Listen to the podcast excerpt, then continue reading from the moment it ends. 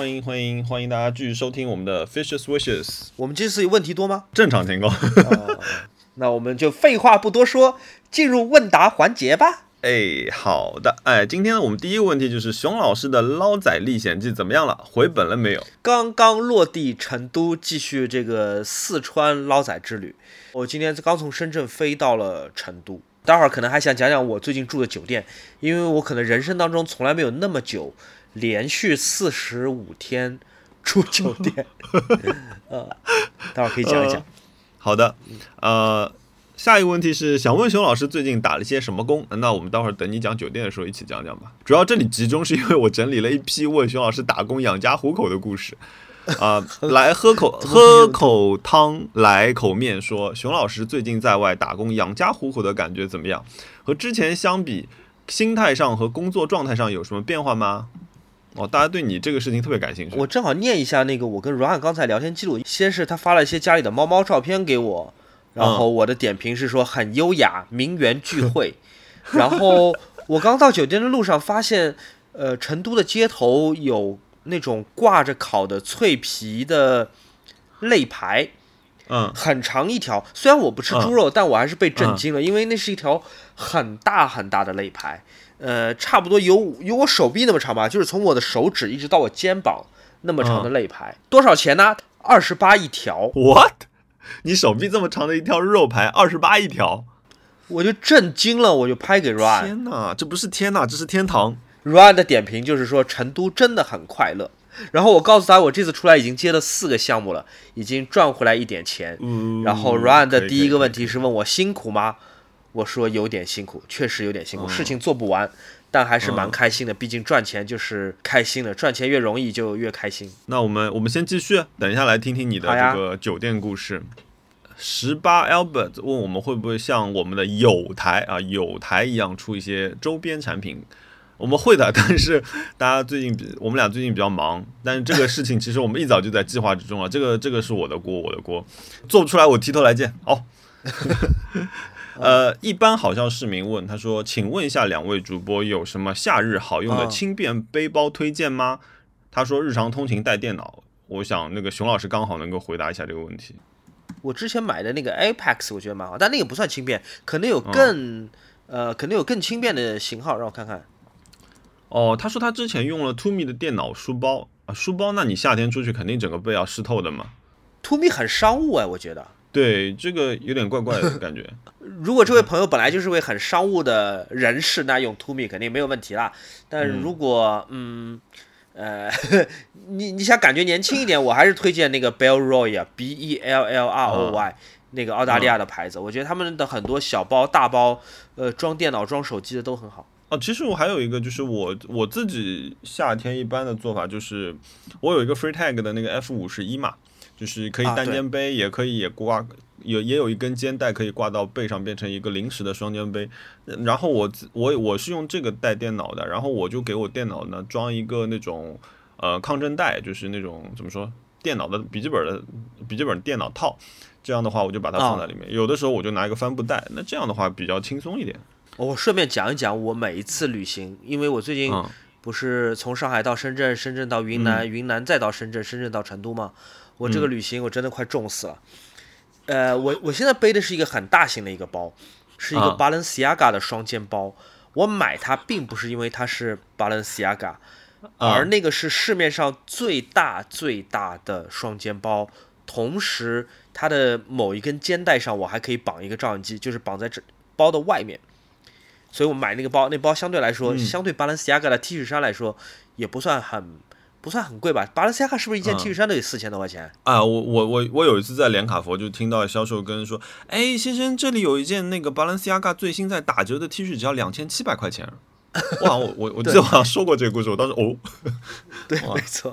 然后我那包其实只要四千多块钱，它是跟 T 恤衫一样价钱，所以我觉得还是多少啊有一点值。而且他没有用大字写出来 Balenciaga。Anyway，我就不想不讲这个包了啊，我没有没有没有那个没有 没有给 Balenciaga 打广告的意思。我平时我也不会买这些奢侈品的。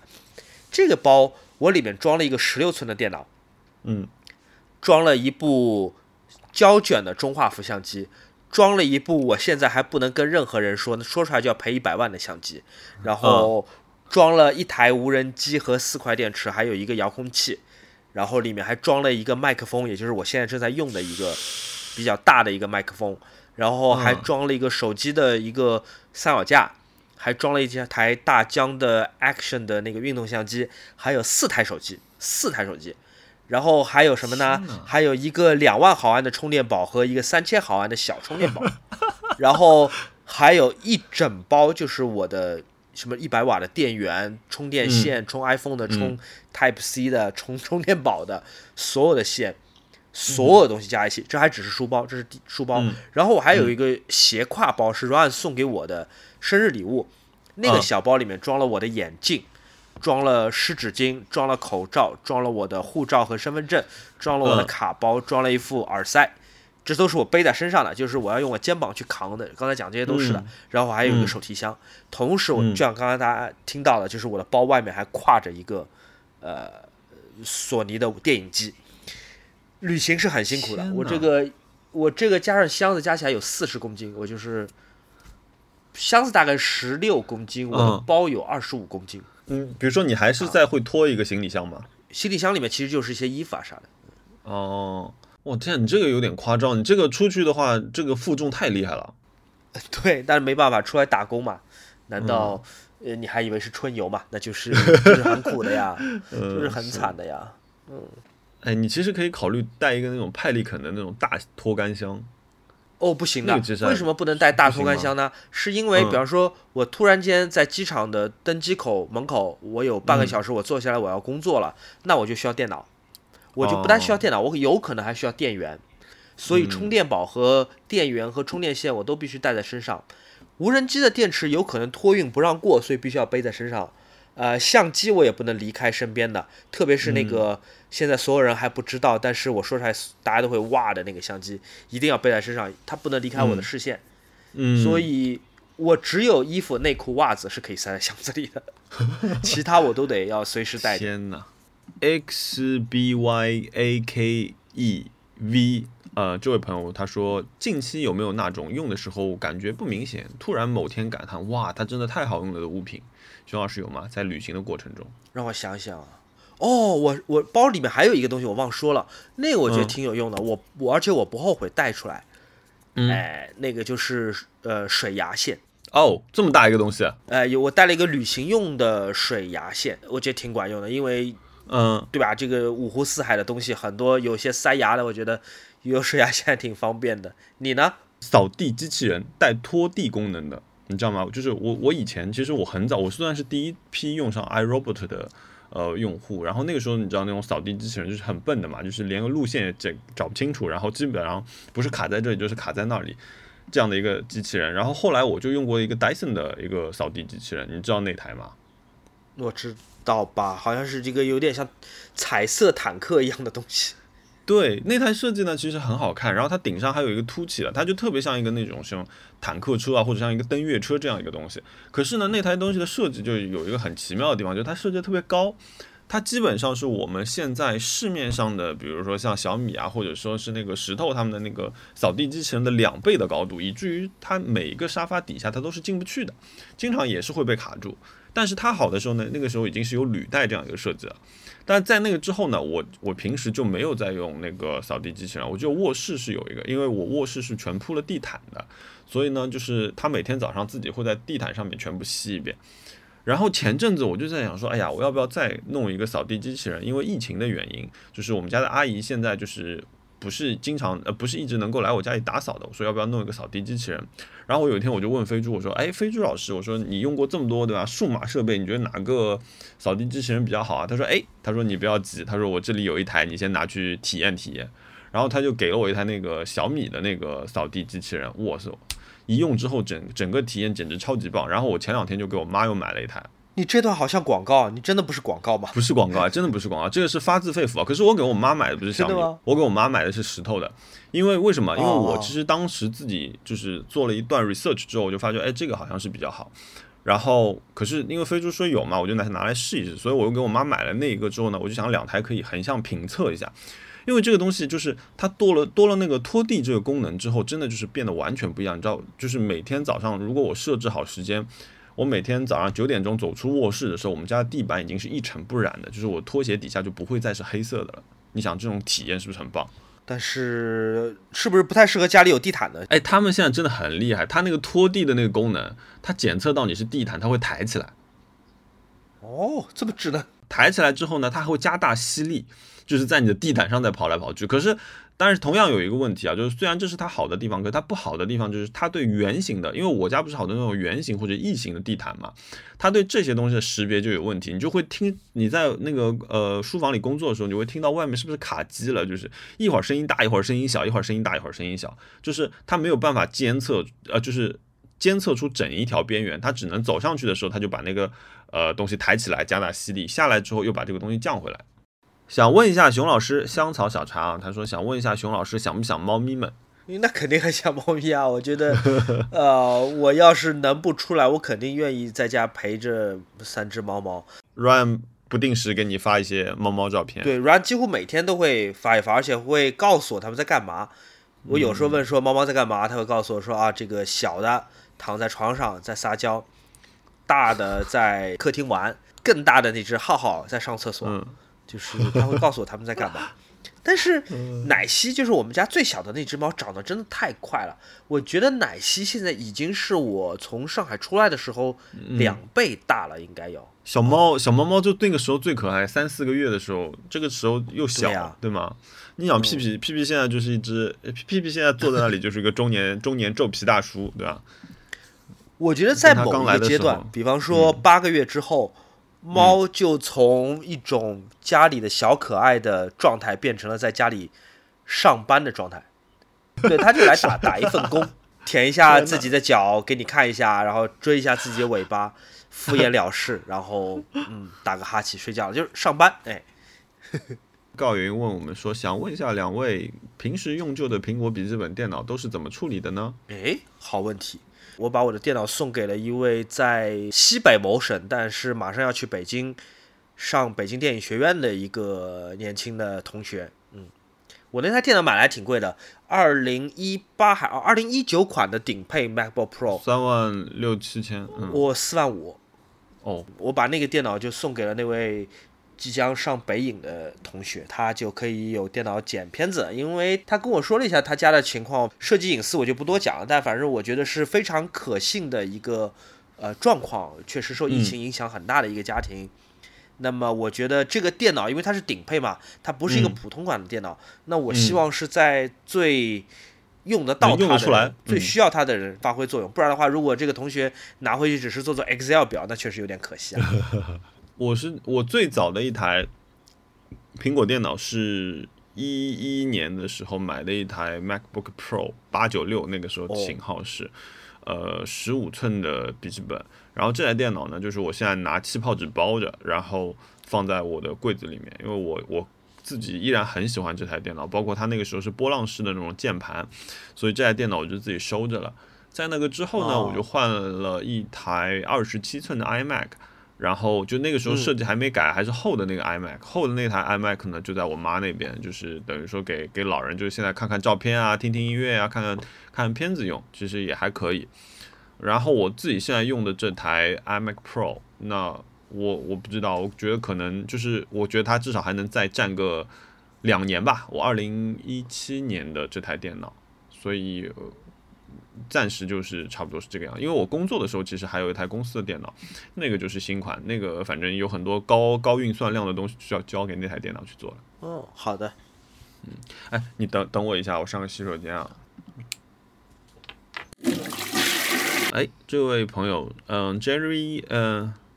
Jelly Jelly Link，他说两位，他说在这半年里面，你们最舒服的时刻是怎么样的？是我想想，你先说吧。最舒服的时刻就是那天，那天我们被通知说你们现在可以出门了，就是拿到出门证，然后我跟哈娜两个人，我们就骑着自行车，因为那天我们被呃通知说你可以出门三个小时。然后我就给朱一发消息，我说：“哎，我们可以出门了，我们要不要在哪个地方见见见面，聊个天儿？”然后呢，就是我们就约在了徐家汇公园衡山路那一侧。然后我跟哈娜两个人骑自行车过去，然后我们带了一瓶酒，带了点吃的，然后那个朱怡带了好多那些萨拉米啊，那些就是 cheese 啊那些东西，然后我们就在衡山路的路边，就是展开了一个为期一个半小时，因为还要骑回去，一个半小时多一点的这样一个路边野餐，就我觉得那那个时候很舒服，就是你很久没有呼吸到外面的这种。空气，然后衡山路因为全是梧桐树嘛，那梧桐树被风吹的声音，然后你能闻到那种青草的味道，然后又因为其实没有这么好的一个维护，所以路边有点杂草，就是整个东整个状态还挺挺挺生活的这样一个感觉。然后那天就好玩的事情就是我们在那儿吃着吃着，突然发觉有旁边有人在按摩，就是有一个路人。然后另外有一个就是女女士，应该是技师吧，应该之前在按摩店的技师。然后她骑辆自行车到这里，然后她就给这个路人开始按摩。那哈娜就没忍住，他就跑去问，他说：“哎呀，你们这个是怎么回事？”他说：“哦，就是约了这个技师，因为之前可能就一直替他按摩，然后呃就约在了路边做这样一个服务。然后哈娜后来也去体验了半个小时，就那天挺开心的。我想想，我最开心的。最近比较开心的一个时刻吧，不能说最开心，啊，但是让我觉得很舒服的是，有一天我在深圳还在隔离的时候，在酒店，嗯。嗯，当然没吃什么好吃的，也没有办法见到朋友，但是那天晚上应该是《怪奇物语》上线了，第一集当然就是很，我不知道你看没看，第一集其实蛮蛮呃寡淡如水的，然后这个时候。窗外下很大很大的暴雨，非常非常大暴雨。哇，这个场景有点吓人嘞。也不叫吓人吧，我反而觉得很安心，因为我还挺喜欢听着雨声睡觉的。第一集其实没有那么吓人了，第一集好像没什么恐怖场景。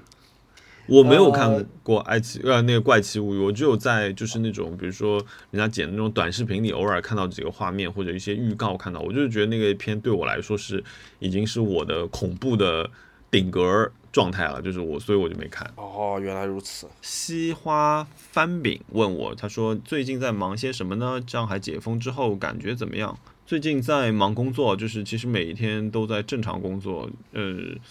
余下的时间有做一些自己的项目，有做朋友的项目，嗯，做都但都是做着玩的东西，然后感觉没太大感觉，因为我们上海人现在都有保质期了，所以你每天都想着说，哎呀，我又要去续保质期了，所以好像没有一个真的是解封的感觉，好像就一天我们去古北去吃了一个饭。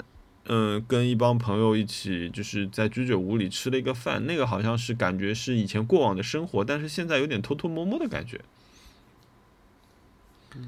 嗯，下一个问题，Milo 一零零九问他说：“如果胶片一直这么涨价的话，贵到负担不起怎么办呢？贵到负担不起嘛，就 用手机拍呀。那大不了就消亡了呗。呃，胶片如果消亡了，确实有点可惜，但。肯定不是摄影的灭顶之灾了啊！我相信是这样。而而且技术都是现成的，所以就比如说这阵子买不起，之后它技术都在，其实要生产还是会的。其实我觉得，我我记忆里面好像，呃，在我开始买徕卡之前，它是其实已经有一点说胶片机要消亡了，没有人胶片了，可能就是那个呃大画呃全全画幅底开始出那个数码相机的这个时间吧。但是后来慢慢开始，你就发觉胶片它又回来了。我觉得它作为一个就是小众和有很多附加意义的这样一个一个一个怎么说摄影的门类吧，它其实不用担心，就是这一阵子涨价有涨有跌嘛。这位朋友他说，哎，被熊老师种草了一个叫保妥适的东西，他说效果是真的很好，想问熊老师最近有没有去补针？我完全不知道这是什么东西。保妥适有一个。呃，更被大家熟知的名字叫做肉毒，哦，哦对，医美。呃，我我我在路过昆明的时候，顺便打了打了一下，我待会儿可以再讲一讲。是你那边在放东西吗？还是我这边放什么？我有听到就是有人在讲话这样的声音。嗯，好诡异，好恐怖！我这边没有哎，我也没有听到你那边有。天哪！啊，吓人！就是有有一种那种你知道吗？就在远处的有一种别人像在放无线电这样的声音。啊，有这种事情啊！哇，吓人！哇，啊，算了，就是作为一个陪伴吧。我，好吧。反正入睡中问他说：“如何能够控制住有钱就想购物的心？”没钱。呃，有钱肯定是好事啊，有钱好事呢。放得下吗？我就是放不下，我就没法买了。对于我来说，我也很难理解，说有钱就一定会什么都买吧？也不会吧？就有些东西它没有用，我这边有钱，我也不会去做冤大头吧？Anyway，嗯，还是看你需要不需要。但是这需要不需要？我们作为这个一个小播客主播也不好讲。对，那确实有钱的人会多买一点，没钱的人会少买一点。但是他到底该不该买？即便你已经很有钱了，那。嗯，还是得自己判断。我觉得，我 讲了一堆废话，我我不知道我在讲什么。J 呃，Jimmy 零幺二八他说：“哎，潮流艺术收藏呃收藏空间广阔吗？什么什么什么艺术？潮流艺术？什么算是潮流艺术？那个那个那个那个呃什么 cos 那种吗？眼睛打两个叉的那种 cos？村上龙，然后这对这些应该算潮流艺术吧？你你会收藏吗？我不懂哎。”不懂了，不好说，不了解，朋友，不对不起。对，这是我们，因为我我虽然有 cos 那个无脸的那个娃娃，可是就是好像也不是，就比如说我还有一个那个 Bear Break 的一个四百四百的一个 Bear Break 的这样一个尺寸的一对 Daft Punk，就是我会买是因为。对对对，我因我我会买是因为我喜欢 Daft Punk，所以就是有的时候会放一些，包括说我今天买了一个 J A X X X 的一个，他跟那个 F F 一合作，他出了一一套就是 F 一车手的，所以我就买了一个阿隆索的，就是我我会因为我要买的东西去买，但是我可能不会把它当成一个。收藏，但比如说，如果你价位是达到 Ryan 的那个就是空山鸡这种级别的话，那它可能是是有收藏空间，但它流通范围也是在这个区域里面吧。对，所以你问我们广不广广阔，我们好像我们答不了这个，打不了包票。嗯嗯，是。双双好了，问说想问一下二位会不会买数字藏品？会买什么类型的？我不会，对我不会。我觉得数字藏品算不算？潮流艺术，我觉得好像是同一种东西，呃，有可能是有区别，但是感觉是同一类东西。嗯，啊，我不会买，对不起，我可能没有有钱到那个地步。对我，我不会买，可是我会卖。哦，对，某太太要开发数字藏品了，是不是？对我修正，我刚刚回答，我要立刻买，立刻买，订购某太太数字藏品，好吧？大家跟我一起谢谢，哎，谢谢熊大金主，哎。对我我我有我出于好奇心，就是我试了一下，我那个时候把黄金万两做了一个动态的，然后自己配了音乐，然后卖了一个 NFT，但是我觉得我不是很适应它的一个情况，而且因为就是就我不应该应该开始炒股票，我就会开始了解一些就是呃趋势啊或者虚拟币啊，就是包括说比如说像那个虚拟货币，我自己是不进入的，可是因为它其实已经体量足够大了，所以它会影响到就是传统金融市场的时候，我就会。一定会听到一些这种消息嘛？那比如说最近你知道吗？最近虚拟币就狂跌暴跌，整个市场像崩盘一样的这种暴跌。啊，我听说了。然后因为其实也是很大原因，是因为就是大的环境，大的一个金融环境现在已经是呃怎么说非常糟糕吧？中国已经算是很好的一个状态，就是完全背离，就是走了一个独立行情。你知道像什么土耳其那些地方，你原来四四百块钱买的东西，现在都要卖九百块钱了吗？就通胀已经爆掉了嘛，然后美国也是嘛，美国就是现在非常高的那个滞胀嘛，就是说很很有可能会开始进行一个经济衰退嘛，然后美联储疯狂加息，然后美联储每一次加息，我们这种大 A 股民就要就是就是握十指双扣放在胸前祈祷说千万你就是少加点，你别加太猛了，加太猛我们这个股市又给崩了。想问一下，新耳机保机是个玄学吗？如果有是，哎，是玄学吗？不是啊，我觉得不是。我新耳机拿来就听，我好像没有保过机。你保吗？保机是我，哇，我我记得我最早听到保机这个词是我初二、初三的时候，那个时候在在画室的时候，就因为经常戴着耳机，所以那个时候去买铁三角啊，然后买索尼那些就是可能两三百块钱出头的耳机的时候，回来就是插在收音机上面给它放一个一天一夜这种。我第一次听到宝鸡是我从上海坐火车去成都，经过陕西的时候，列车会报站说下一站宝鸡。这是什么鬼东西啊？但是我我我耳机确实我从来不保，我我我觉得应该。没什么用，但是我说的不算啊，朋友们，我说的不算。海门回声响，他说：“请问两位主播，本年度目前为止购入最贵的单品是什么呢？是否觉得使用了一段时间之后，是否觉得它配得上当时购买的这个价格呢？”哎，你先说。哎，我今年最贵的单品至今还没有到我的手上。最近今年最贵的东西肯定就是我买那辆 Mini 啦，就是我买辆 Mini Cooper 的那个 Black Label 的 F 五十七。敞篷版，对，哎，你你你把一辆车叫做单品，我吓死了。是吗？它是单品嘛，对不对？我要八月，我我很有可能在我生日的前后提车。OK，啊，哎，下一个朋友，这个朋友的名字很有特点啊，他叫孙涡轮。他说，他说，哎，迷你车提了没有？想听听改装计划。哎，这位涡轮朋友你好啊，就是那个我的车还没有提啊，我的车还要八月十四号提啊，不，sorry，不是八月十四，我上一辆车是八月十四号提的。然后那个，嗯，改装计划有，然后我在我的那个改装，我的那个改装列表里面，就是我在我的 note 里面开了一个新的叫十呃 number fourteen 计划，就是十四号计划。就是因为之前我有个 Number Six 计划，就是我那辆自行车，所所以十四的话就是改这辆 Mini。然后我因为因为之前我跟 Mini 不是有很多合作嘛，然后他们有一个官方的有一个怎么说，他们其实那个改装厂帮他们官方改了好几辆车，然后那我这次就委托了那位大哥，那位大哥叫陈子刚啊。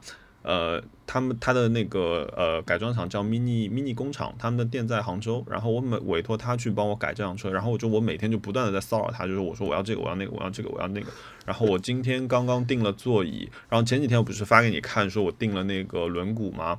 然后轮毂刹车这些东西都定了，那我现在的那个基本确定的几个大件呢？哎，我看一下。因为我我其实这一次的话，我会想让整辆车去往一个更舒适的这样一个调教去做啊，但是它外观又保留一些那种，呃，古德伍德这种复古跑车的它这种一些一些质感，所以我会其实会改掉挺多东西的，是一个比较庞大的一个改装计划。比如说我现在的那个基础配置啊，刹车我换了 Endless 的一个套件，那套东西挺贵的，就是我这个是就是超乎想象的贵。你知道你知道一套是。就是前双双，嗯，就前面两只刹车，你知道多少钱吗？前面两只刹车，对它，我完全没概念，一万块钱一个，五千块钱一个。它是什么东西？它包括一个呃刹车碟和一个刹车卡钳。然后我呃那个就是一般你不是看到汽车里面都有一个铁盘盘，然后旁边有一个东西就是半呃四分之一圆形的，然后它会扣在上面，然后进行一个刹车动作嘛，这样一个动作。嗯，呃，Endless 的这一个套件是三万九千块钱，两只哇，然后我天价，然后我换了一个日本牌子叫。Tanning 的呃一个脚牙的一个避震，然后这套避震还好一点，六千块钱。然后买它选它的原因是它可以提供一个相对低的车身位，但是同时它还可以保持我的一个比较舒适的一个驾驶特性。就我其实这辆车的时候，我就可能我反而是希望它在转弯的时候是带有一点点侧倾的，它过减速带的时候它没有给我这么强的一个呃怎么这么硬的一个硬度，就是会是这样的一个配置。然后我我订了一套那个 JCW 全银色的尾喉，然后包括一些银色的部件，就是会放到我那辆黑车上面去。然后今天就在我跟熊老师打电话之前，我订了那个一套赛车座椅，一对吧，两只，因为我会把我的后排拆掉，所以那只赛车座椅是 Ricardo 的 SR 系列，它其实是一个复古的系列。然后我为什么嗯？买这一套呢？这套沙这套座椅其实非常贵，这两只座椅加在一起差不多要小两万块钱。你这车等你装修好还不得要五六十万？五六十万到不了，我觉得可能会在呃五十上下，五十上下。嗯，好可怕啊！然后，但是因为这辆 mini 我不会卖掉，所以我觉得就是我就改着开心了。就是这辆 mini 哪怕就是等于等我以后突然有一天啊有钱了，我要买九幺幺的时候，这辆 mini 它还会放在我家里。好呀。然然后比如说那个呃这套座椅，为什么这套座椅我叫它穿越时空的恋爱，你知道吗？因为呃可能有一些关注我的朋友知道，我很喜欢 BMW 的一个系列是 E 三零代号底盘的一辆 M 三。那个车差不多是八十年代的一辆一辆那个 mini 的呃宝马的性能车，然后这一套 Ricardo 的座椅呢，就是当时 Ricardo 德国的这个这这是一个德国的座椅品牌啊，他们为 M 三独身定做的这样一套座椅，所以现在我依然能够买一套买到这套座椅，而且是全皮的，我就想拥有这个。那好像从某种程度上我。我更靠近了我梦想中很喜欢的那辆车，这种感觉。我突然间感觉这个 Mini 会变成新一代的自行车话题。你刚刚说的好多东西，我都不知道是什么。我我觉得哈娜最近在在我的熏陶之下，她应该对车的了解已经超过你了。呃，Panda Panda Kid 问他说：“想问我除了轮毂以外，还打算动别的地方？”对我就像刚刚说的，我几乎会动掉我车子里的所有的东西，除了发动机舱里面的东西以外，几乎全部都会动掉。包括这个周末我自己设计，然后我在那个画图纸，我做了一套防滚架。然后这套东西呢，今天我还在跟就是我的改装厂的那个那个那个朋友在聊，然后包括他因为。他们在这个行业里面，他还有认识很多车队的朋友。他到时候我们最后可能会委托车队来帮我定做这套防滚架，那将是一个非常专业的一个东西啊，我挺激动的。然后，对内饰，包括说我的一个 Momo 的一个 Grand Grand Prix 的一个方向盘，其实都已经下定了。就是这些东西，因为都会等很长时间，等可能两到一两到三个月的时间，所以刚好在我车到的时候，这些东西也可以到。我的轮毂，我的轮毂先保密吧，暂时不透露我的轮毂是什么牌子的，超级小众，哈哈。啊，你可能说出来我也不知道，所以你保不保密都 不重要。嗯，哦，这个问题，莫无常他说他问我，他说哎，你最近的植物怎么样了？有没有增添新的植物？呃，我最近的植物都挺好的，都好好的活着。然后有没有增添新的？暂时没有，因为疫情的时候我很担心。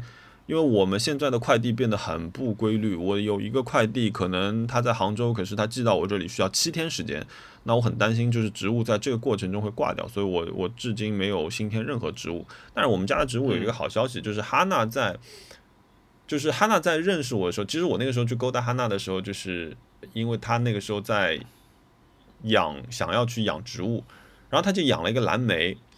然后呢，这个蓝莓，呃，今年结果了。然后前几天我还吃了一把，就是她她从家里回来的时候，她带了一把蓝莓给我，哇，我觉得好好吃啊！就是这这是一个很开心的事情，就是我种了种种了这么长时间的，就是各种花花草草，我都没有从他们身上给我拿到任何回馈。然后汉娜她就种了这一盆蓝莓，她现在已经有就是吃不完的蓝莓，好开心哦，好羡慕，呃。这位朋友他说：“嗯，两位老师，他说你们在啊，不好意思啊，不是老师，对，两位两位在做汇报或者在做演讲的时候会做一些准备工作吗？他说你们拍视频的时候会不会写好大纲？这个其实其这个问题啊，这个问题其实我也是，我当时是问过熊老师的，对吧？拍视频的时候会不会写大纲？其实是有的，要看什么样的视频，但是肯定会有很具体的想法。我现在已经不会做那种，呃。”碰到什么拍什么那种 vlog 了，我不会了。呃，我本来基本做任何事情，无论是拍视频还是拍照，呃，我觉得计划跟想法都是走在前面的。嗯，你是你是对执行要求很高的人，对吧？所以，其实你看你的工作室，你你的包括你的背景，你你去看熊老师的视频里的背景啊，他其实每个角落他都是精心布置的。嗯，我我会我会，因为比如说我们最近在我我跟安娜在做莫塔塔的那个 Small Talk 的这个节目的时候，其实我们原来还想说，哎，我们尽量去背熟一些，就是我们要讲的东西。因为虽然说我对这个艺术家很熟，可是我也不可能就是在当下突然就讲出他这个作品是在几几年什么时候做的。可是我们希望就是说，如果我们传达给观众的一个信息，它尽尽可能是接近于真实的嘛和准确的。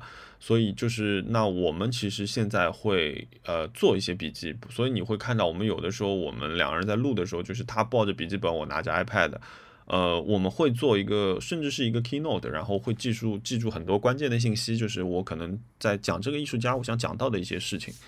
嗯，我觉得我觉得有准备总归是一个相对比较好的事情啊。喇叭枪的凯利说：“哎，他问我，他说你除了阿隆索之外，还有比较欣赏的车手吗？当然有啦，比如说呃周冠宇对吗？就是第一位中国的 F 一车手啊，就是这个事情好像对于一个可能不关心 F 一这项运动的人来说是一个很很平常的事情，可是对于一个 F 一车迷来说，我觉得周冠宇。”不论他的上限如何，他的能力如何，我觉得他能够进入这项运动已经是非常非常非常厉害的一件事情。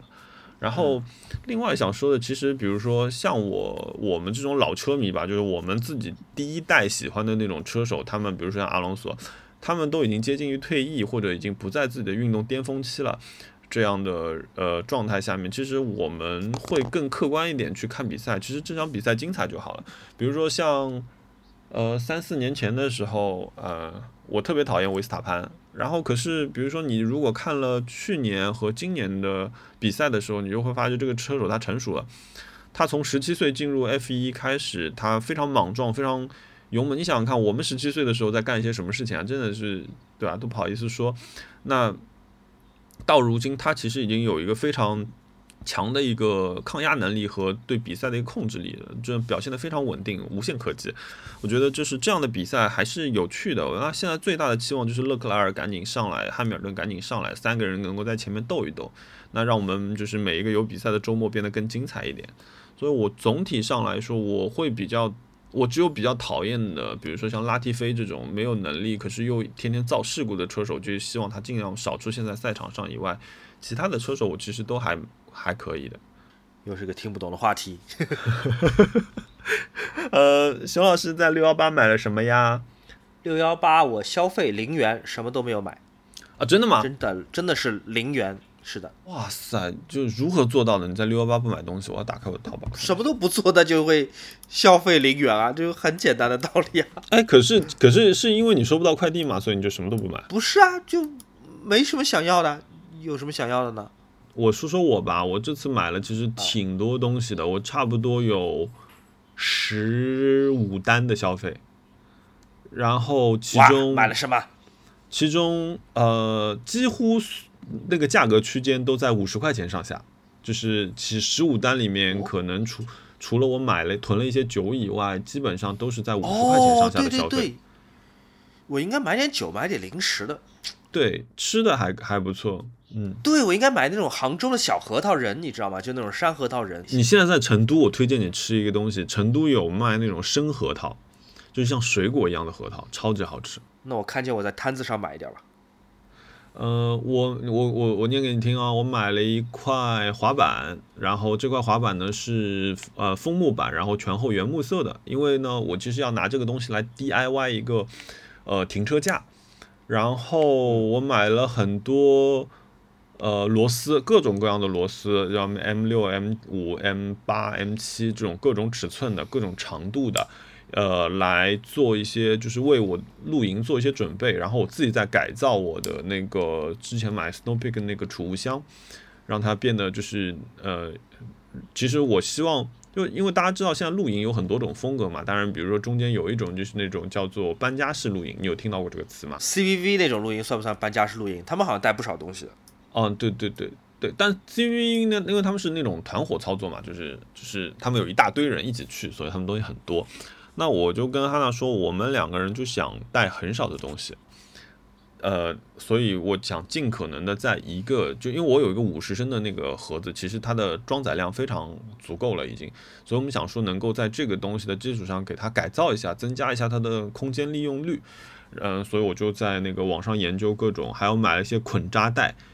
哦，你看我买了一个 两米的，一根一米五的，一根一米的，各种各样的捆扎带，所以你就这些东西听上去就都很便宜。你看这个螺丝只有六块五毛钱，就我我花我买了很多很多这样的东西，就是但是大件没有，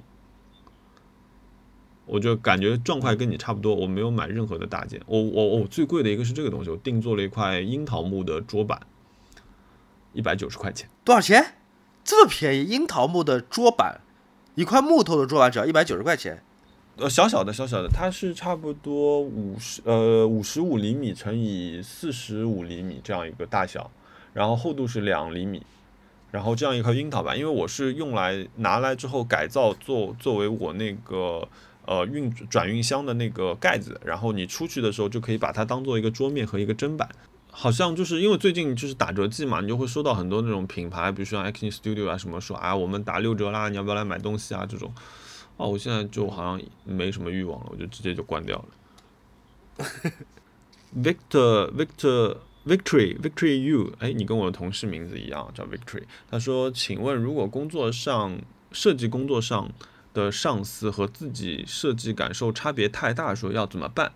嗯，简单理解就是说，你做的东西你老板不喜欢，你老板要做的东西你觉得接受不了，差差不多是这样的一个故事吧，对吧？嗯，我简单说说吧。我觉得这个事情一直在发生的，就是我觉得以我的经验，因为我有的时候也会问我老板，哎，就是你为什么就是在这几个方案里面做这样的选择？那我觉得，我个人觉得可能 A 方案更好，可是你为什么选 B 呢？我这个我问这句话的时候，其实我不是说我要去 challenge 他，我不需要挑战他的权威，而是我希望从知道他的视角。在他的呃，他比我，因为他比我知道这个项目更多的信息，所以他知道的信息下面为什么做这样的选择，他的出发点是什么？那如果我觉得你是很信任你这个上司的话，我觉得你可以跟他进行这样的沟通，因为这样方便于你去知道他的出发点是什么，他在评判你这一个设计作品的时候，他在想。我到底是卖给什么人的？我为什么要卖给人这样的人？我为什么要用这样的方式去说话？这个事情，我觉得，呃，设计师很容易陷入到一个自我的欣赏的过程中，而去忘记说你这个东西其实最终是给最最普通的用户去看的。嗯，我觉得这方面你可以，你可以试一下这样的方式。吃 Apple 的喵酱问他说：“买房到底值不值得？哪些才是最应该考虑的点啊？”那我先回答一个，就我觉得也不是我先回答，我觉得我跟熊老师其实没有考虑这个问题的最根本原因，就是因为我们俩没有钱。没错，我们俩没有钱，这是 真的。有钱你自住当然 OK 啦，你买个自己很喜欢的房子，住的开开心心的，对吧？嗯。发疯达人问他说：“一个人去成都有什么推荐吗？”哎，终于到了这个问题，因为我今天整理问题的时候就想到这个，可以考虑一下二十八块钱有手臂那么长的脆烤肋条。我记得很早以前我跟你去逛了青羊河，我觉得还挺那边还挺好看的，就是就就那种老成都的这种感觉，就是你不要在那个那个就是春熙路那一块，但我也好久没去成都了，不知道现在怎么样。成都和我最近去过的几个城市很不一样。成都应该算是中国西部最发达、最现代的城市，但与此同时，它有很重的呃烟火气。嗯，至少我作为外地人，我感觉成都没有分所谓富人区、穷人区，就大家是混杂在一起过日子了。坐在面馆里吃便宜的面的人，他也不见得说是消费能力一定是上或者下。我觉得这点成都是很迷人的。很多人觉得成都是安逸啊、舒服啊、吃东西啊、玩呐。我觉得成都反而给我一种感觉是有点野。它有时候给我的通感就像是可爱的小狐狸，但它也有一点尖尖的牙齿。哦，这个形容。当然了，外地的朋友们来成都一定会先想到或者先去太古里。先去那个什么锦里宽窄宽窄巷子，对吧？但是如果你往别的地方跑一跑，你就会能感知到我说的那个可爱的小狐狸的尖尖的小牙齿的这种感觉。对，因为太古里每一个城市都差不多有一个类似这样的东西，对吧？对，大家都有。然后你进去的感觉就是，哎哎，我到太古汇了，哎，我又到 IPM 了，有一下瞬间穿越回了上海淮海路这种感觉。可是呢，我觉得成都就是它有很多那种。哎呀，我就是一听成都人讲话，我有时候我上次去，我上次在二零二二零一九年冬天的时候，是我最后一次去成都。那个时候去那边就是吃了整整一个周末，我觉得哇太开心了。然后一下飞机，你听到成都人开始讲话的时候就很开心。然后我还在那像我这种这么社交障碍的人，我还跟那个那个出租车司机聊了一路呢。就我觉得成都就是一个很让你放下各种防备，就是就是人也可以松快一点的一个地方吧。就是，就但是这个松快，我觉得跟你说的那个就是有一点点野这个东西，我觉得是不冲突的。反而就是正是因为有这么一点点野的时候，你自己也可以放得更松一点。成都就会让人感觉有故事啊。比方说今天是快要傍晚的时候，我拖着箱子，嗯去酒店办入住，我就会看到。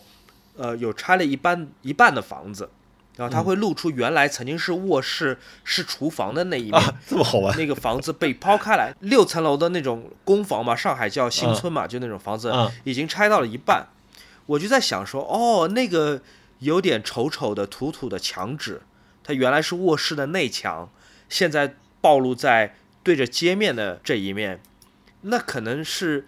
某一个人、某一个家庭几十年住的地方，它可能是很多人的记忆。成都给我的感觉，或者说应该说四川很多城市给我的感觉，都像是一个很丰富的考古地层。嗯，就是它一层一层、一层一层都在这个城市里面。你左边就是一个很热闹、很酷的那种酒吧，右边可能就是一个看上去像是建造在五六十年代的那种集体主义时代的。小区或者说是一个建筑，在一条街上同时有喝酒的地方，酒吧有政府 有军队，然后有有有那个什么什么纹身店，有这个这个洗衣房，全在一起。嗯，我觉得这是有军区的。嗯，嗯嗯，你再等我一下，我还要再去上个厕所。sorry。福士兔问福士兔啊，我们的老听众啊，他说他产生了一种冒号，人生不过如此，还。是放纵花钱对自己好一点更重要。冒号这样主动拥抱消费主义的想法，他说你们是怎么觉得的呢？就是同意啊？啊，同意同意，非常同意。啊，我作为最后一代非常同意你这个观点。呃，想问一下两位主播，对于谷歌研究员称 AI 已具备人格这件事情是怎么看的？你有看过早年裘德洛老师主演，嗯，库布里克的遗作由斯蒂芬斯皮尔伯格完成的？著名的千禧年电影叫做《人工智能 AI》吗？主角是那个童星 Harry Joel Osmond。我觉得听我们节目的很多朋友应该都看过。他讲的就是一个有点冷酷的故事。当一个人工智能，他突然拥有了情感，他突然拥有了分辨爱和恨的能力，那他是否能够被当做人来看待？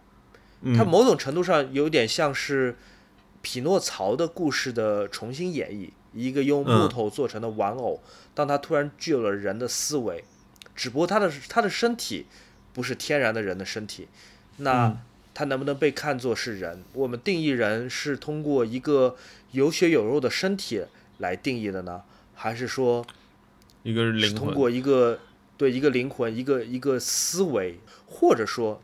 如果我们死了，但是我们的意识能够存到一个 U 盘里面，能够存存存到 网易云，嗯，那我们是不是还活着？你把这个能够在你的屏幕上思考的我，是继续看作一个人，还说是看作一个程序？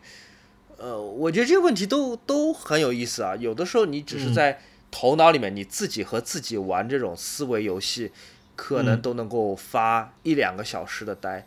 但我我我必须要承认，我看的这些流行文化的东西，这些电影对我影响太深刻了。我一直会记得我小时候看人工智能这个片子，每一次看都哭，就觉得不能对机器人那么残忍，我们不能对人工智能那么残忍。所以，呃，我先入为主吧，我我没有了解谷歌这个事情了解的太仔细，我可能只是草草看了一下新闻。那如果只要一旦一旦。我们有办法证明，由人类创造的这个人工的意识，这个人工的智能是有自觉的能力，它有感知和表达情感的能力，这一切都是呃像人一样自然而然产生的。那虐待或者毁灭它，也代表了残忍，这是我的我的想法。当然，我要再强调一遍，我是很受流行文化影响的。我不知道你有没有这种感觉，就是我我有时候家里面你整理家有很多东西你不想要，比如说有只很大的抱抱熊，嗯你想这个东西我就应该扔掉啊，它就是一个玩具啊，它就是由棉花跟布织造而成的，但你看着它，你就还是觉得很不忍心，觉得哦好残忍，把这么可爱的一个东西放到垃圾桶里面去，就还是会有些于心不忍，更何况如果它是能够。回答你，他能够记得你跟你的点滴，他能够表达他的情感。当你要抛弃他的时候，他能表达出他的失望和痛苦，而这些其实你甚至都分不出来是是所谓真的还是假的。我这边打引号，真的还是假的。那这件事情就会变得很很很残忍。所以我的态度就是，你只要只要我们能证明 这个人工智能具有了以上的能力，那我就把它当做一个灵魂来看待。我我其实还挺。挺期待这个事情的，就比如说，嗯，哎，你这你这你刚刚说到那个，就是把我们的记忆储存到某个云上，然后你可以下载下来。你记不记得当时有一个有一个片叫那个什么来着？就是就是人装在那台机器里面，叫 Zapper 啊还是什么？就是说人的记忆放到了机器里面，然后他碰到另一个人继续去生活下去。就因为这个话题其实是不断的在被就是各种各样的科幻电影去反复拿出来。呃，再重新演绎什么的，对吧？对，对我我觉得我我我我很期待这个事情。其实我我希望有一天，就是他其实也是另另外一种物种的人。甚至我觉得，比如说，呃，可能我想的比较初级一点，比较简单一点，比较呃积极面一点。比如说，你说像呃漫威宇宙的 Jarvis，对吧？就是那个嗯嗯那个钢铁侠的那台机器，我觉得这 Vision 的前身，嗯，对我觉得我觉得这这很棒啊，就是。呃，因为有的时候，怎么说？你你其实有很多世界，有很多东西你是不希望去跟外界表达的。那那其实有，如果有这样一个更更个人的存在，包括像《Her》那部电影，对吗？嗯，对我我我我觉得我很期待，因为他跟我说这就是我看到这条新闻的时候，我当时是想到的就是《Her》这个电影，就是。呃，他从一个机械化的程序回答你的问题，然后到最后，因为程序的载量足够之后，他开始产生了这样一个情绪，嗯，挺期待的。而且我觉得这个应该是是可能我这一辈子可能会见到成真的事情吧。哦，那其实我的反我的观点跟你不太一样，呃，我还挺不期待的。为什么呢？是因为 我觉得人类对人类已经。足够坏了的，嗯，我觉得如果按我刚才说的，如果人工智能它在未来某一天，它能够像具有人类的灵魂一样去思考、去表达，而不是只是机械的根据程序去进行反应，嗯，它是一个独立的、有有有有自我存在意识的一个灵魂，他们的命运很有可能就是悲惨而非常值得同情的，他们不会被看作是。真正的人，他们不太会，不太会被善待，即便是作为真实的动物，猫或者狗，嗯，我们都，我觉得我们都没有对猫和狗太好。如果灵魂在未来某一天变得是非常的泛滥，如果我的扫地机器人里面都有一个灵魂，嗯，而它有可能是因为我的抛弃或者更新换代，或者说是。呃，拆解或者纯粹是以虐待而为乐的行为，却不受任何只针对保护人类的法律的约束，那我觉得 怎么讲？嗯嗯，我理解你说的，嗯。我觉得我在讲个很可笑的事情，但是我觉得是这样的：就人为什么会同情别人？人为什么会因为同情而陷入痛苦？是因为我们看到了别人的痛苦啊。别人的痛苦能够被制止，是因为法律保护了人的权利。但如果我们看能看到猫或者狗受虐待而痛苦，但我们又生活在一个没有动物保护立法的国家，这种痛苦是不会结束的。那么我们再推论过来，如果你会因为一个真正的灵魂受折磨而痛苦，但是这个灵魂是一个人工智能，它在一个被大量生产、被大量制造的这一个世界。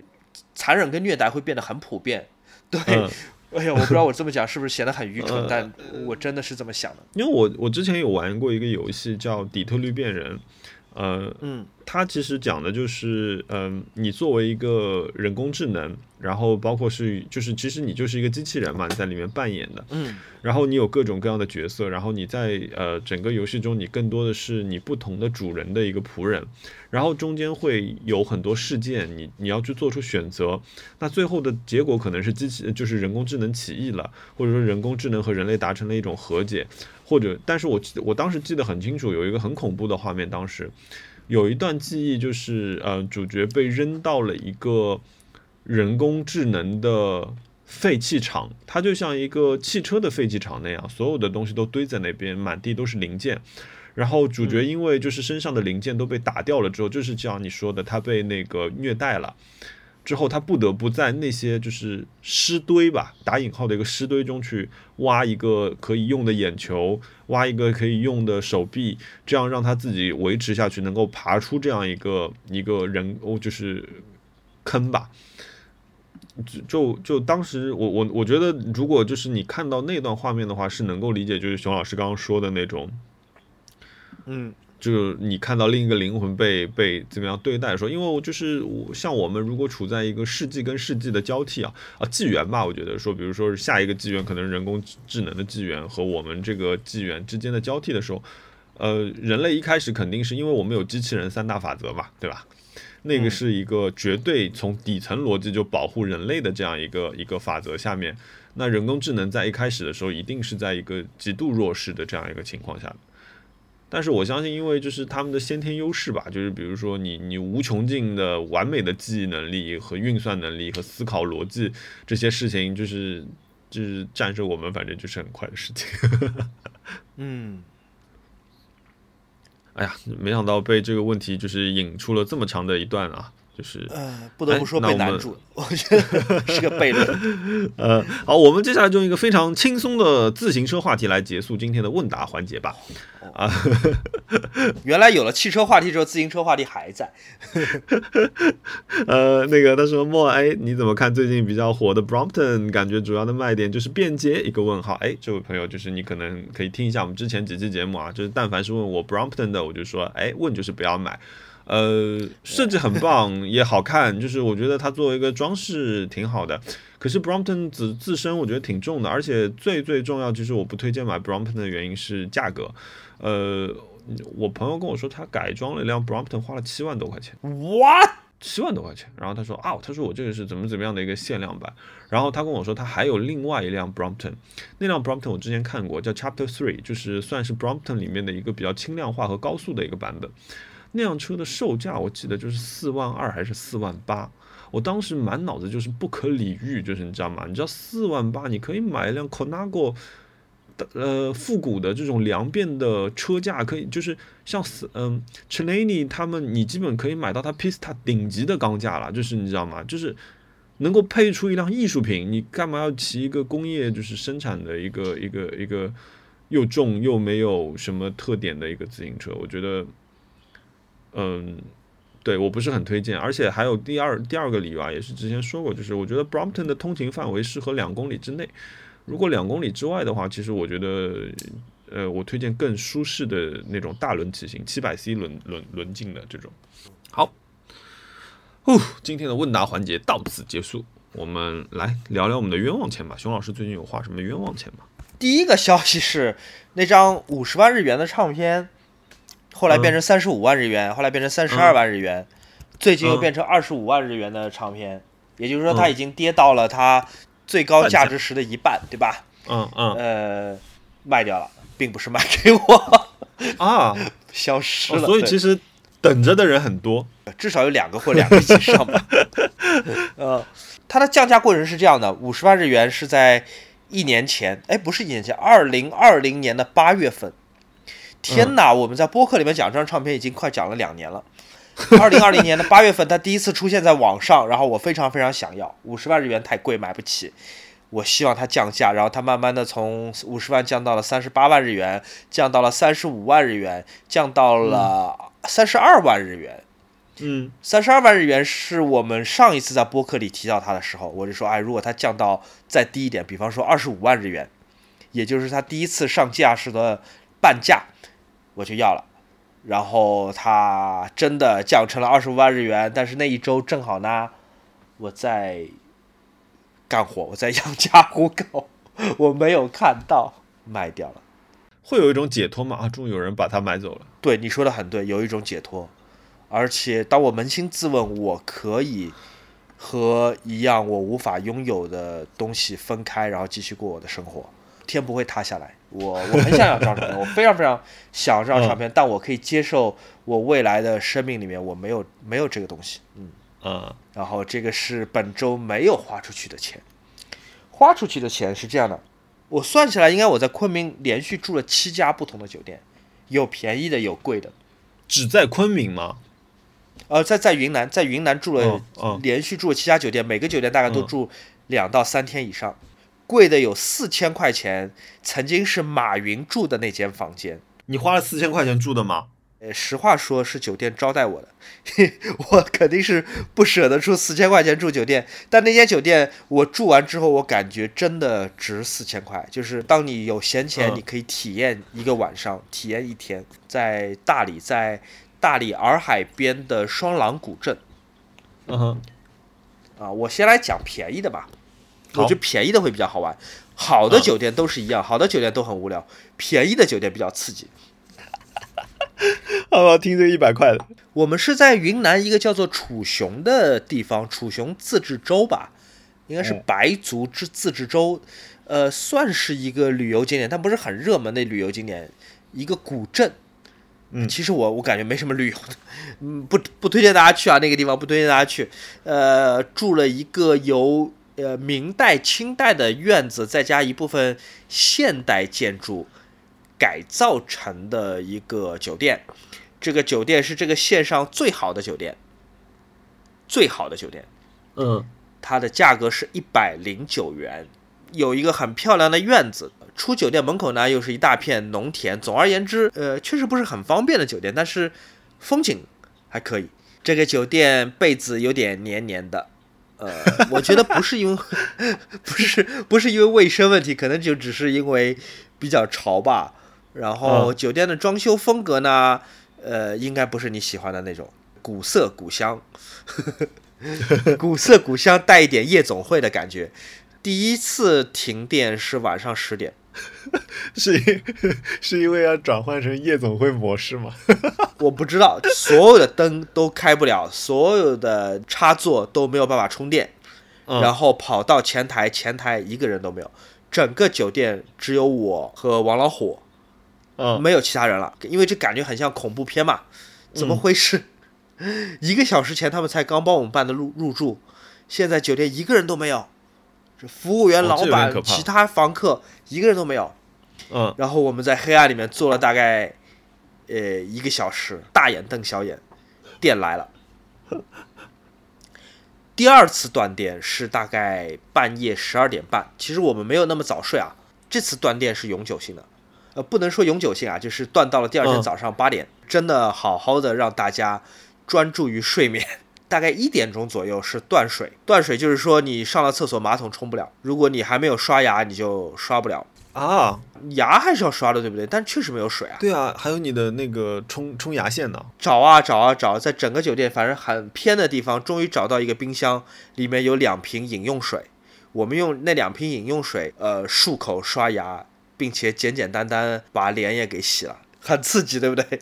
那天晚上酒酒酒店里面，你你们哪怕呼喊也是一个人都没有了。可能不只是酒店没有人，啊，我和王老虎感觉是整个村子的人都没有了。哦，真的很神秘耶，真的是很神秘，是不是？可是比如我问你啊，如果就是那天王老虎不在，我会不会害怕？我肯定会害怕，我可能会把 iPhone 的那个手电筒。开着睡觉，然后开到它 没电为止吧。这有点可怕，这有点可怕。而且我还想着第二天我去退房的时候，我一定要投诉这件事情。就为什么没有告诉我们会有停电跟停水？但是哎，退房时我居然忘记了，我也不知道睡了一觉，我怎么就突然间就忘记这件事情了。我把房卡给他，他把押金还给我，然后我就往车上走。当我们上了车，开出去十分钟，才想，哎，不对，我应该跟他投诉一下昨天晚上的事情，忘了，哎，忘了。就可见醒过来之后，坏的事情也没有坏到哪里去。嗯，说说你的冤枉钱吧。我我其实我我刚刚在拉我的单子啊，其实就我因为我刚刚不是在聊嘛，其实我我嗯，目前不能算是冤枉钱吧，就是嗯，因为毕竟就是我其实没有什么机会花钱，就是然后是的，因为风控其实欲望又降低。然后我其实我的冤枉钱主要集中在一个什么地方呢？我的冤枉钱不会超过五十块钱，因为我的冤枉钱都集中在，比如说我我在做一些螺丝啊，就是一些五金啊，就是我最近很喜欢就是逛淘宝上的五金店，然后在这些里面，就是遨游的时候，就是有的时候买一个东西，我可能不确定它尺寸，我就上下覆盖，你知道吗？因为毕竟这个东西只要两块钱，那我就是就是穷则精准打击，富则火力覆盖嘛，对吧？那这方面的这个这个资金量上还是可以覆盖的，所以我就买了好多好多。对，这个是一个。然后其他我等于说，因为我要改这辆车，所以我现在要开始省吃俭用，我要把我所有的钱都集中到就是这辆呃对代号十四上面。嗯，所以你想，我我这辆车，我到现在已经花掉的钱是差不多七万块钱了，就是光买买，就是我刚刚在我们前面提到的那些，呃，Endless 的刹车啊，嗯，Ten 的那个脚牙脚牙脚牙避震啊，然后那个赛车呃，Ricardo 的那个复古的一个赛车座椅啊，就这些大件，再加上轮毂，差不多已经七八万块钱出去了。哇，无底洞啊，真的是。所以，所以就是就是其他地方我就不是很敢花钱了。我今年夏天就是只买过两件 T 恤，就是两件优衣库，一件黑的，一件绿的。嗯，对。而且因为不用不怎么用去公司，我明天我明天我终于要去上班了。明天是是我三个月以来第一天要回公司。就我今天晚上很有可能会激动的睡不着觉，因为你知道，我不知道你会不会啊。我以前小时候就是那种春游了，就是在床上翻来覆去睡不着觉，就。呃，七点钟上上去小小学嘛，以前七点钟去学校的时候，可能五点钟的时候已经在就是辗转反侧，就是怎么也睡不着了。这种你你会吗？就是那种春游兴奋？不会，我很容易很容易兴奋。我现在呢就有点这样的感觉，虽然就是说明天我们是通知说我们只有一半的人可以回回公司，就是但是就还是充满期待，就是。你知道吗？你很长时间除了核酸以外，你没有那种集中性的见到很多人的这种情况了，不容易啊。对，所以我我今天晚上就在想说，哎呀，我明天到底要怎么去公司呢？就是如何去珍惜这么一次可以去公司的机会呢？就是我是开小电驴去，还是骑自行车去，还是坐，还是开车去，还是那个 坐地铁去？哇，我现在想来想去，想了好多种可能性，就是 很兴奋的感觉。对对对，很期待。嗯。其他好像对，其冤枉钱，对我没有没有花什么钱了，嗯，天哪，我们这一期能不能凑出那个九宫格啊？开心的一个事情，我觉得可以分享，就是你知道吗？这两天就是整个六月股票回暖了，我自从我自从去年九月的时候我进入股市以来，不是就一直开始跌跌跌跌跌嘛，然后跌到如今天收盘的时候，我整个所有的资产。目前还亏百分之一点七，哦，那几乎相当于不亏了。对，我们马上就要持平了，有有点开心，你知道吗？就是 失散多年的钱要回来了。让我看看我那笔亏掉的基金现在什么样子啊？我们上一次录播客的时候，好像是讲到我那个基金，就是让我亏了两万，以至于我痛不欲生，几欲寻死。基金可能没我没我没股票好，因为基金。我的基金还不是很好，我的基金其实，呃，如果看单年收益的话，我的基金的收益没有我自己做的股票高。But you know what？我那个原来亏两万块钱的基金，现在只亏一万二了，相当于减到八千块，是是不是？笑死，笑口我了。对，因为我刚刚不是就跟你说嘛，我说就是全球大金融的环境下面，你知道吗？就是 Apple 的股票最近也很跌得很厉害嘛。Apple 的股票就是从呃去年最高的时候到一百八十块钱，到现在只有一百三十块钱，这个是美金单位哦。你想想看，就是股票跌了多少钱？然后 Google 呃跌了三分跌了三分之一，从两千多块钱跌掉了跌跌掉了三分之一。就整个市场非常不好的情况下，就是没想到中国这次撑住了，就是大 A 居然撑住了。我今天有一笔花的很开心的钱。真的很久没有花那么开心的一笔钱，就是在我们录播客之前，我草草的在街上找了一家面馆，解决了我的晚饭。嗯，我这顿晚饭只花了十二块钱。它是什么呢？它是一碗豌杂面。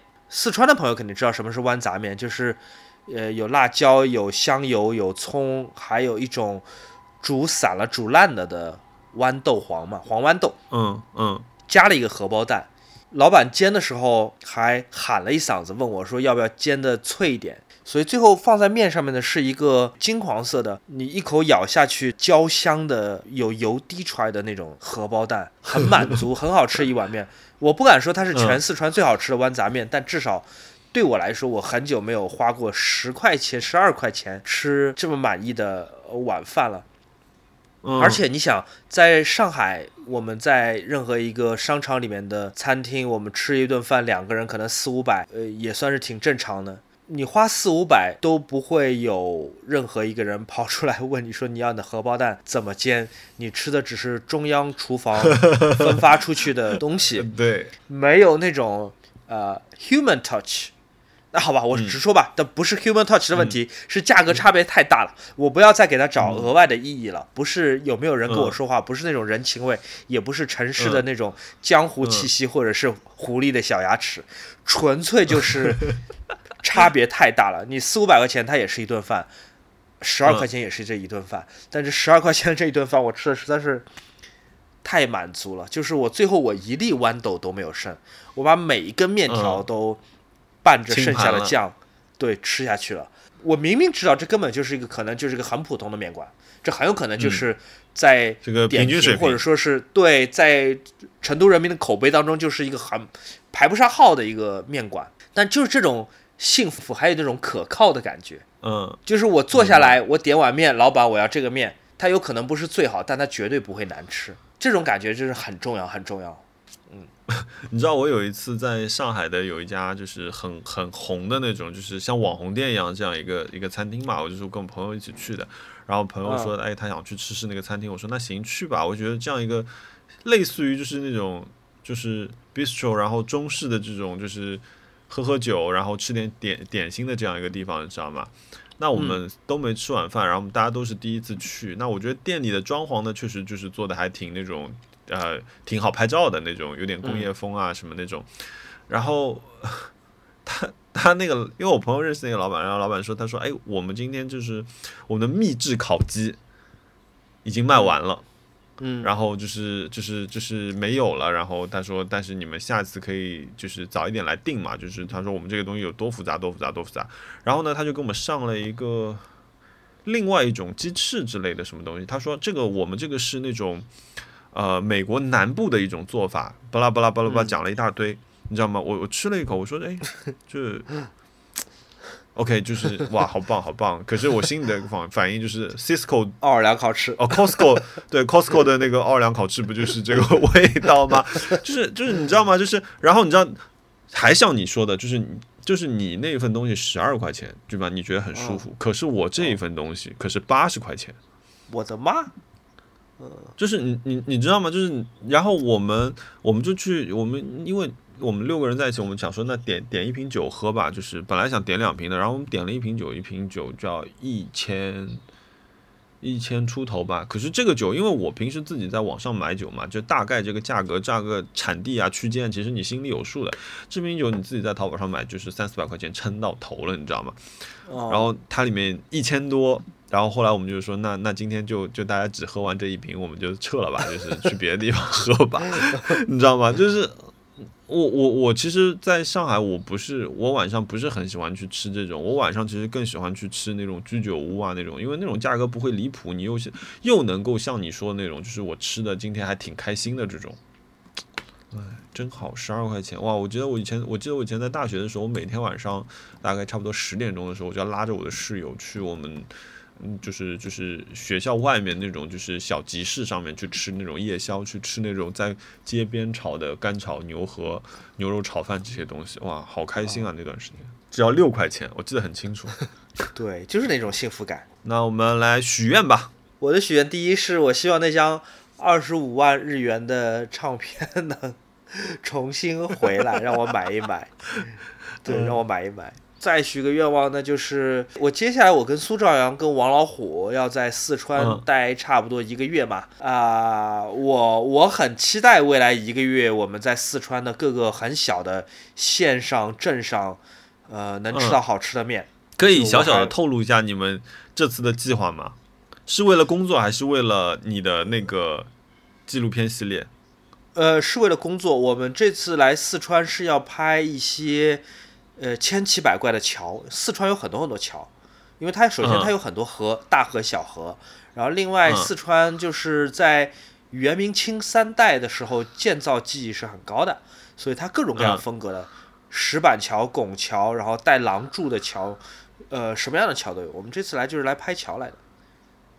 然后去拍桥，你会去到很多小地方嘛，小镇、小县、小乡，嗯，所以我觉得可以吃到一些这应该蛮好玩的，嗯，这就是我第二个愿望，我的期待。那好精彩的人生啊！你想想看，你就每天我坐在办公室里看着 世纪大道的时候，你就在小街小巷里面走着，然后看不同的桥，然后还可以，对，然后可能突然走到一个面馆边上，然后你们进去的时候，外面又下着大雨，哇，这个感觉真的太好了，羡慕。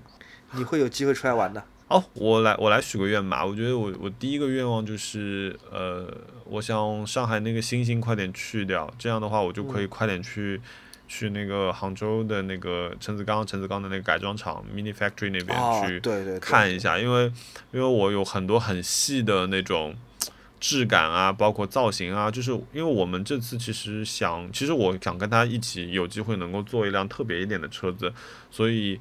很多方面，很多内饰，呃，包括部件是需要 3D 打印或者 CNC 单独定制的，所以就这个过程，我觉得会很有趣。我们也想说，更能够拍一些什么东西，把它大概的记录一下。所以我希望上海能够快点消心，然后我想去去那边。对，因为我跟他其实我们从认识到现在一直是在网上沟通，打过几次视频电话，但是就是真正的面对面交流还没有。就我我还挺想去的。